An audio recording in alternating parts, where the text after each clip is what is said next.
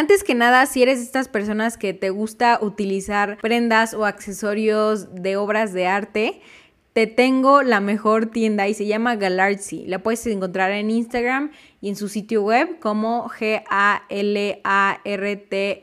Galartsy. Puedes utilizar el código de mancharte para tener un 10% de descuento. Hola, soy Andrea. Paulín y esto es Mancharte.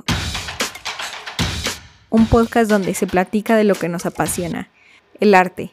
Desde ilustradores, fotógrafos, pintores, escritores y más nos contarán sus tips, caminos y visiones que han desafiado para seguir salpicando a más gente con su arte y así inspirarte a que tú comiences a mancharte con todas tus locuras.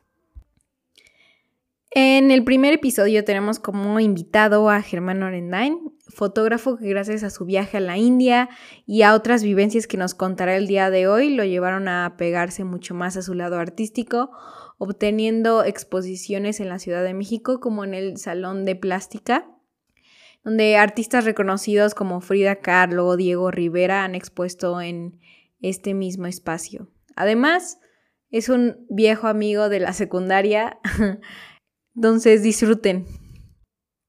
Bienvenido al primer episodio, Germán, ¿cómo estás? Hola, muy bien, muy bien. ¿Tú cómo estás? Bien, gracias. Qué bueno. Eh, ¿Cómo empezaste con todo esto de, del arte y la fotografía? Porque pues en secundaria no, no, no veía esta pinta tuya. Sí, pues bueno, o sea, la verdad es que yo siempre he estado como muy apegado a la fotografía, porque mi mamá es la directora de, de la Escuela Activa de Fotografía del Chegaray. Entonces, como que desde chiquito yo iba y crecí muchísimo en esa escuela, ¿no? Esa escuela pues tiene un cuarto oscuro, entonces yo iba con los maestros y revelaba las fotos análogas desde chiquito y así, pero como que nunca me interesó tanto la fotografía hasta que hasta que me fui a hasta que hice el viaje a Nepal y a India. Entonces, acabando mi prepa, pues sí dije, "Oye, si me voy a ir a India y a Nepal, la verdad es que sí me gustaría saber cómo usar de una manera correcta mi cámara y y o sea, que salga la foto que yo quiero, ¿no? O sea, porque muchas veces te sale una foto increíble, pero no tienes ni idea de cómo te salió, ¿no?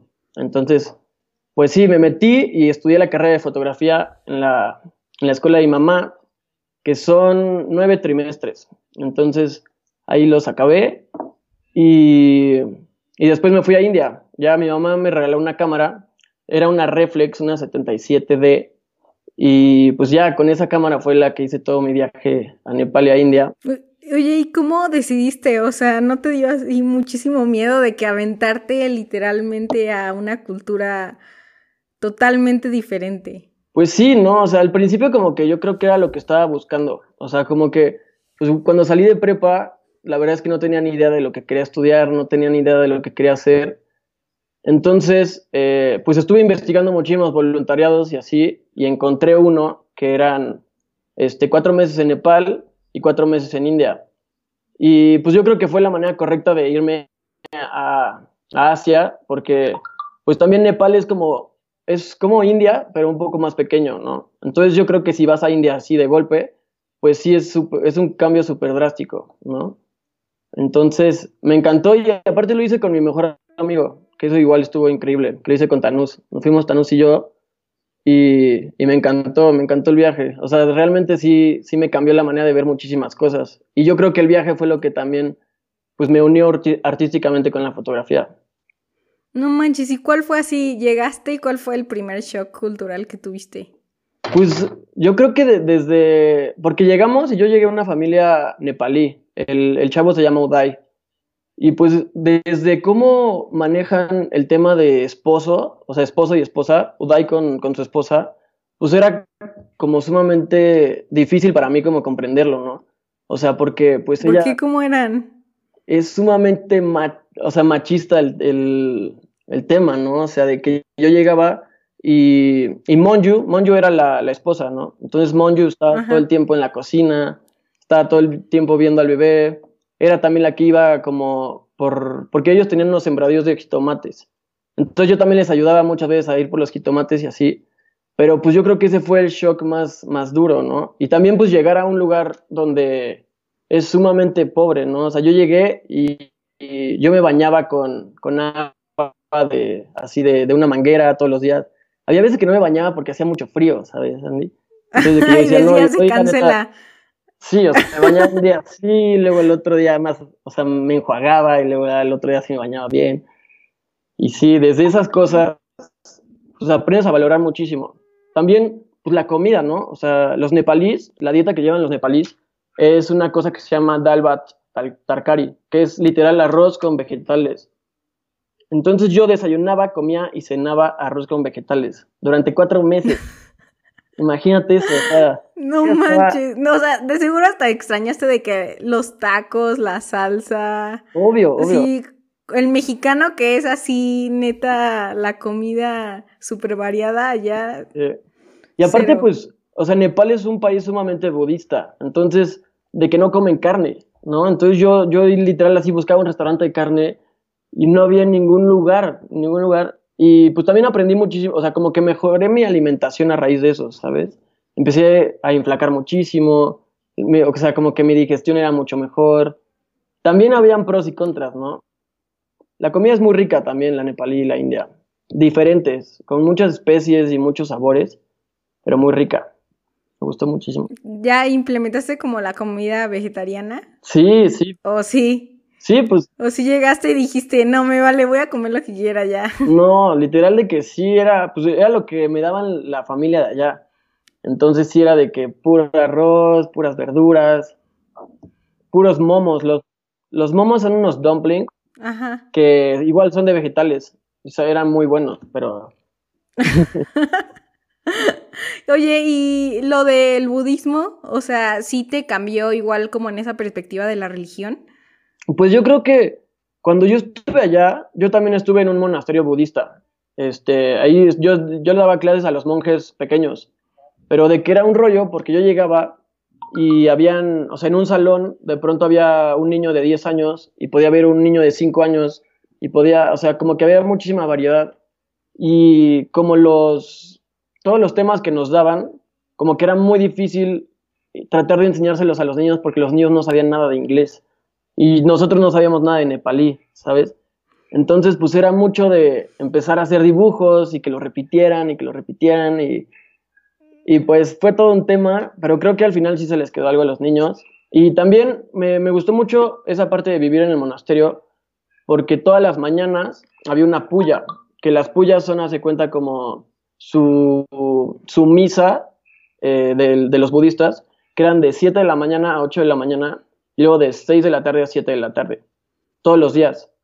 Entonces, pues era, o sea, de que yo igual me levantaba, Thanos y yo nos levantamos todas las mañanas, íbamos y, y pues recitábamos los mantras, estábamos ahí con los niños. Luego también en la puya, pues sacan mucha comida, vegetariana igual, y te dan. Entonces, durante el tiempo que estuve en Nepal e India, creo que sí me, o sea, me apegué muchísimo a la cultura budista e hinduista. Este, pero también creo que otra vez o sea, como que regresar al entorno en el que estoy hoy, o sea, como en, México, cuando tengo mil, mil preocupaciones y así, pues lo he, dejado un poco de lado, ¿no? O sea, al principio que regresé estaba meditando muchísimo, estaba haciendo yoga y así, y ahorita para nada, Andy, o sea, de verdad, es un hábito que tengo que regresar, obvio. Sí, te ayudo mucho. Yo igual medito así de que todos los días hay una aplicación que no sé si lo vi que se llama Headspace. Sí, sí, sí. Así es, es base. Igual leí el otro día del budismo, de, del Dharma. Sí, sí, el Dharma habla mucho, bueno, el karma es todas las acciones malas, ¿no? tu peso karmático. Y el Dharma es toda esa acción buena que puedes hacer. Y pues dicen que es lo mismo, ¿no? Que el karma igual se regresa del Dharma igual, ¿no? Entonces es un ciclo que va... Está muy interesante, de verdad. No sé, me, me encantó eso, me encantó eso. Sí. La verdad, o sea, como que sí quiero investigar más del budismo, o sea, se me hace súper interesante y eso de, de que, o sea, la religión como que te enseña igual a no desear de más, de, de más bien como valorar lo que tienes y agarrar solo lo necesario, esa, esa parte me, me, me gusta mucho. Sí, claro. Y entonces, después en, en tu viaje, eh, o sea, ¿cuál, fue, ¿cuál fueron las tres cosas que te cambiaron completamente la perspectiva? La perspectiva, pues yo creo que, que India, ¿no? O sea, yo, o sea, en Nepal estuvo increíble porque pude vivir esa parte budista y esa parte, pues, de que yo vivía en una, en un pueblito que se llama Panauti, que es un lugar súper, o sea, como en las afueras de Nepal.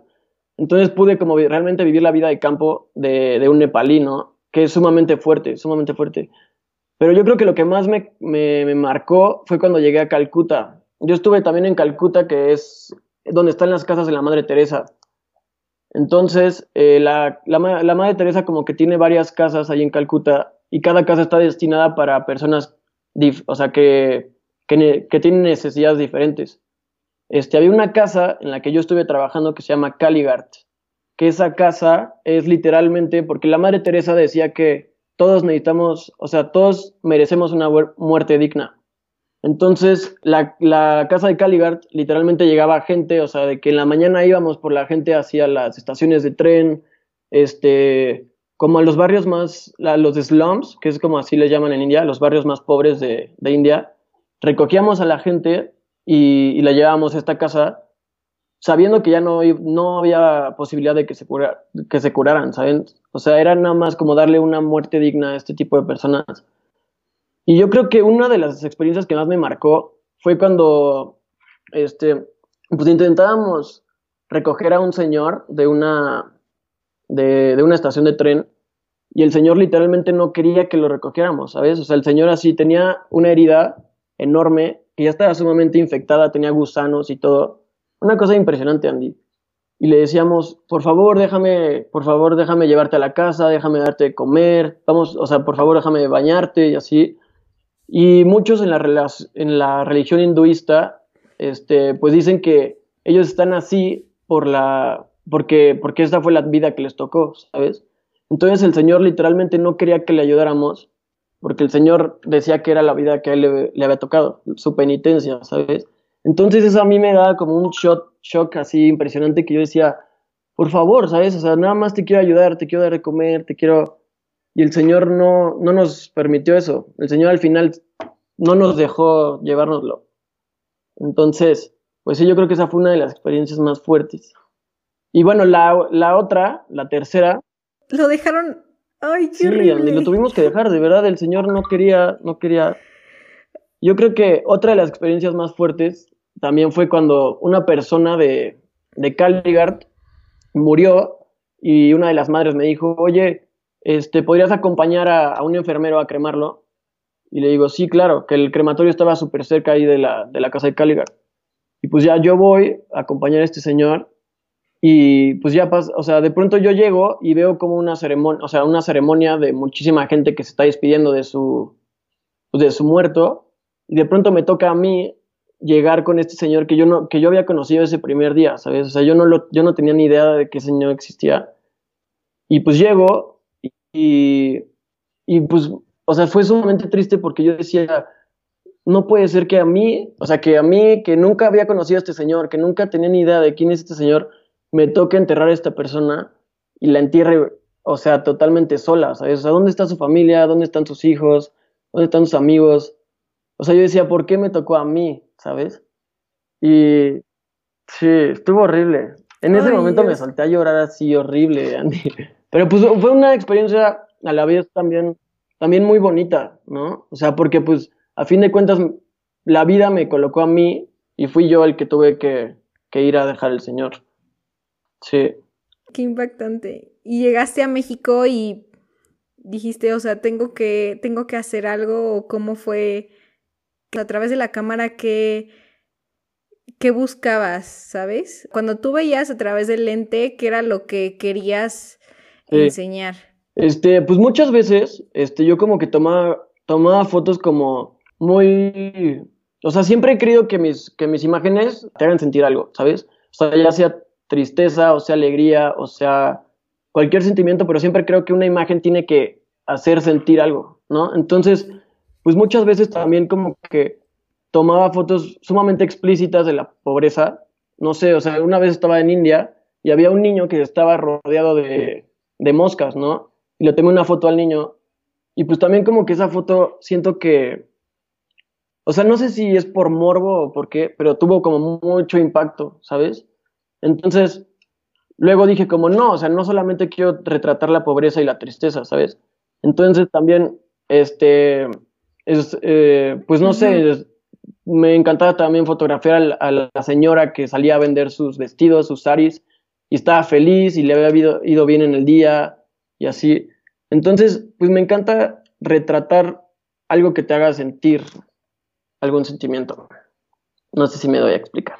Así como los pequeños detalles del día de esa persona. Exacto, o sea, también siento que hay que contar una historia con cada fotografía, ¿no? Entonces, pues no sé, yo le tomaba mucho también a las mujeres cuando hacían sus jarrones de barro o cuando estaban en el campo y, trataba de que esa, esa foto, o sea, una sola fotografía te explicara más o menos cómo es que, vive la gente allá, ¿no? Y lo que sienten y lo que, lo que pasan. Y cuando llegaste aquí, pues no es como de que vayas en la calle y le puedas tomar ah, foto a las señoras. O sea, no, no es lo mismo vivir que allá en, en India. Entonces, aquí de seguro tuviste como una revolución del estilo, no sé cómo explicarlo, o sea, aquí tienes tu cámara, pero pues ya no vives allá, entonces, ¿qué intentas con tu fotografía y tu arte? Sí, pues la verdad es que sí fue difícil, porque al principio yo igual empecé a hacer fotos iguales, ¿no? Y me di cuenta que la gente se molestaba muchísimo, me decía, ¿por qué me tomas fotos? O sea, y sí, o sea, mucha gente sí se molestaba, y pues a fin de cuentas lo entiendo, ¿no? O sea, la gente en India y en Nepal está sumamente acostumbrada a ser retratada porque es un país sumamente colorido, sumamente diferente en este tipo de cosas. Pero creo que también esto me ayudó como a, enfocarme en otro estilo que yo, que también me gustaba, ¿no? Que es como el... Me gusta mucho, Andy, eh, como el cuerpo humano, ¿sabes? O sea, yo retrato mucho...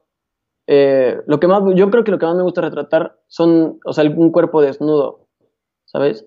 Entonces, o sea, hago fotografías de muchas cosas, pero me gusta muchísimo retratar como la, la inocencia que te hace totalmente, o sea, ser, ser totalmente pues desnudo frente a una cámara y, y pues es también un, un, tema muy padre, ¿no? O sea, cuando empiezas y cuando ves cómo se va desenvolviendo esa persona, y obviamente no lo puedes hacer con muchas personas, ¿sabes? Porque muchas personas están cerradas a tomarse fotos así, pero es increíble cuando el fotógrafo puede hacer esa conexión con esa persona y que los dos saquen lo que, lo que están buscando. Si una modelo llega y, ok, eh, o sea, ¿le vas a tomar fotos?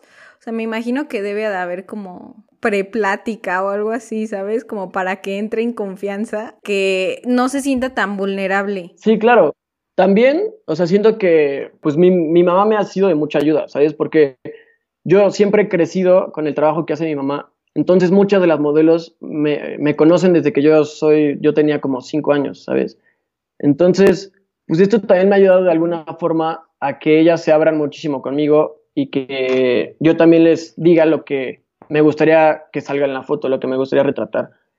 Entonces, pero sí, claro, o sea, lleva, o sea, antes de las tomas es un trabajo de introspección, o sea, grandísimo y estoy platicando con ella y estoy como generando esa confianza porque, o sea, porque ni siquiera saldrían bien las fotos, ¿sabes? O sea, si llega... Sería como muy forzado, ¿no? O sea, si llega, porque ha pasado muchísimo, de que los fotógrafos tienen mucho de este problema de, de que, pues tienen mucho el problema de que, no sé, o sea, de que llegan y, y, le dicen a su modelo, oye, pues quiero las fotos así, sin preguntarle si ella está de acuerdo, ¿no? O sea, sin su consentimiento, sin su confianza. Y creo que también es una parte primordial, porque si no las fotos ni siquiera van a salir como tú lo esperas. Sí, sí, sí. ¿Cuál es el fotógrafo el que más admiras? Que más admiro. Yo creo que podría ser. Que te inspires mucho. Digas, es que soy fan número uno. Sí. Yo creo que puede ser este Avedon o, o Edward Newton. Que sí, Edward Newton igual me gusta muchísimo.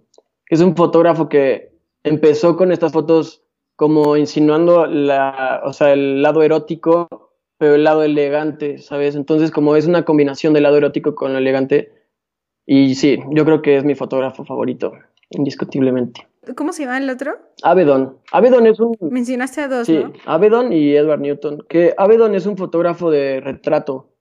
Él empezó, empezó como retratándose, retratando a, a personas muy famosas y al final como que se dio cuenta de que la verdadera belleza estaba en, en todo, ¿sabes? O sea, de que llegó un punto donde se frustró y dijo, ya no quiero retratar personas famosas porque ya están tan acostumbradas a la cámara que no me dan una expresión diferente, ¿sabes? Entonces él salió a la calle y le empezó a retratar como a personas en la vida cotidiana, ¿no? Así veía a una pareja y le decía, oye, ¿te puedo tomar unas fotos? Y, y es impresionante su trabajo, de verdad. Si algún día te gustaría verlo, de verdad es impresionante. Avedon. Richard. Lo voy checar. ¿Has hecho eso de, oye, ¿te puedo tomar una foto aquí en la calle en México? Sí, obvio. Lo hago, o sea, lo hago con gente mayor, ¿sabes? Porque la gente eh, joven como que... ¿Joven? ¿Se la gente joven se enoja, se enoja mucho y dice como por qué y así. Pero la gente mayor como que tiene esa inocencia de que llego con mi cámara y también les digo, ¿no? Le digo, soy un fotógrafo, este, la verdad me encantaría tener una, una, una foto tuya porque siento que tienes una personalidad increíble y así. Y hay gente que sí se presta, pero también me han dicho que no muchas veces, ¿sabes? ¿Como cuál vez? Así una vez que, que me acuerde. Hayas dicho, ay. Pues una vez yo vi a un, un, chavo que está, era como súper hippie, estaba así en la, en la Ciudad de México, era como súper hippie y tiene una personalidad muy, muy extraña. Y yo de verdad decía, no manches, traigo mi cámara y neta quiero retratarlo aquí en un fondo negro, a ver qué. Y le dije, y no, el chavo súper grosero, me dijo, no, ¿cómo crees? ¿Qué quieres hacer con las fotos? No sé qué, no sé qué. Y le dije, bueno, tienes, o sea, obviamente tienes que aceptar un no como respuesta también, ¿no? Cuando, cuando haces este tipo de cosas. Sí. ¿Y has tratado de convencer a alguien así de que no, sí, no, no, no o sea, no es para nada más? Pues no, o sea, también como que cuando me dicen no la primera vez, como que también lo entiendo y aparte es una persona que yo nunca he visto en mi vida, ¿sabes? Entonces no es como que le, no sé, no, no le puedo debatir así de, no, pero es que, o mil cosas, no sé. No, no lo he hecho. O sea, cuando me dicen la primera vez que no, le digo, sí, está bien, no te preocupes, muchas gracias. Ah, sí, que no, no has tenido como, o sea, la primera vez que lo hiciste, no sentiste así como el frenesí de, ok, sí me acerco, no me acerco.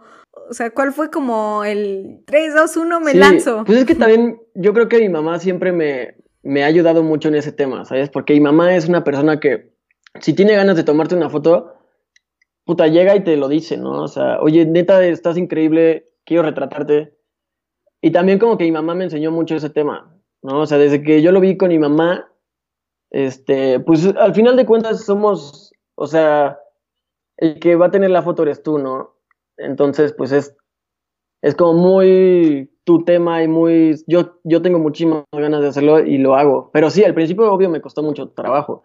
O sea, desde Nepal, ¿sabes? O sea, porque yo empecé en Nepal a pedirle a las personas que se fotografían y pues también me ayudó mucho porque las personas de Nepal están muy acostumbradas, pero pues al principio me daba muchísima pena, ¿sabes? Yo decía, puta, ¿qué me va a decir? ¿Me va a decir que por qué?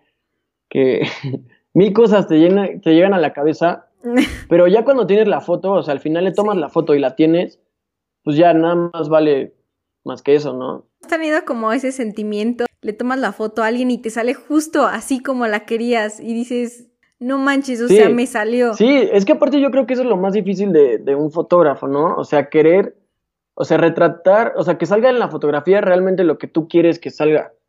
Porque, porque es muy difícil, ¿sabes? O sea, muchas veces te sale una foto buena, pero no tienes ni idea de cómo la, cómo la lograste.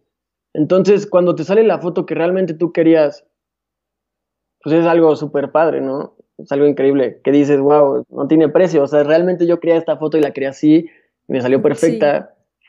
Y sí, me encanta. Oye, ¿y qué consejos así recomiendas a una persona que igual está como empezando en la fotografía y quiere tomarle la foto a alguien en la calle? ¿Qué ideología o creencia le te gustaría decirle a esa persona? Pues yo creo que, que bueno, o sea, unos momentos de pena te, te pueden dar una gran foto, ¿no? O sea, yo creo que nunca dejes de, de hacer fotografías por pena, ¿no? O sea, porque ese es el primer error que tienen muchos artistas, que pues también para hacer arte tienes que aventarte y, y, y realmente, sí, aventarte y decir, güey, pues estos minutos de pena, o sea, van a valer el esfuerzo que al final va a ser mi, mi creación, ¿no? Va a ser mi foto.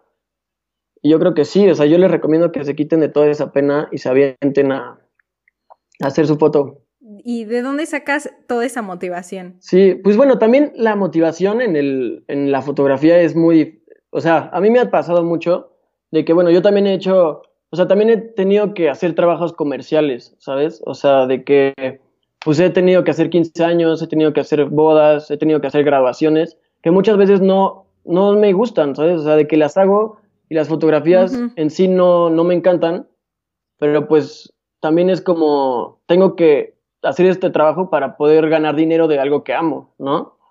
Y, tal vez esto ya en algún punto me dé nombre y pueda poner mi estudio, ¿no? O pueda hacer realmente el trabajo que a mí me gusta. Pero sí, en la fotografía es muy difícil eso. O sea, y más cuando tienes un cliente, pues que el cliente te pide que hagas las fotos como él la quiere y no como tú la quieres, entonces, pues es algo sumamente complicado, ¿no? Ay, ¿no entras así como en un conflicto interno de que sí debería, no debería? Pero sí, sí, y, muchas veces a mí también me pasa de que ya cuando me están pagando por un trabajo, ya ni siquiera lo hago con las mismas ganas, ¿sabes? O sea, como que pierdo esas ganas de, no sé, también me pongo muy nervioso, digo, este trabajo va, vale, ya le pone un valor a mi, a mi trabajo, ¿no? Vale cierto, cierta cantidad de dinero. Entonces, pues sí, me pongo súper nervioso y, muchas veces no me han salido las cosas que yo he querido, ni el cliente, ¿sabes? Entonces, pues sí, es un shock, es un shock impresionante que yo creo que muchos artistas lo tienen que, pues muchos artistas lo viven, ¿no? O sea, y más en el medio de la fotografía, de que lo comercial siempre se vende muchísimo y yo veo así muchísimos fotógrafos que tienen miles de seguidores, pero es lo mismo, ¿no? O sea, hacen fotos totalmente... Y es lo mismo. Pues comerciales, o sea, que le gustan a la gente y muy coloridas y así. Cuando, pues no sé, ¿sabes? Yo también intento subir como mi trabajo que a mí me gusta a mi Instagram y a mi página subo, pues ahora sí, subo como los 15 años, subo las graduaciones, las bodas y este tipo de fotos que son totalmente otro estilo, pero que a fin de cuentas tengo que hacerlo. ¿Cuál sería tu día perfecto? Mi día perfecto. Así desde que te este, levantas hasta que te duermes.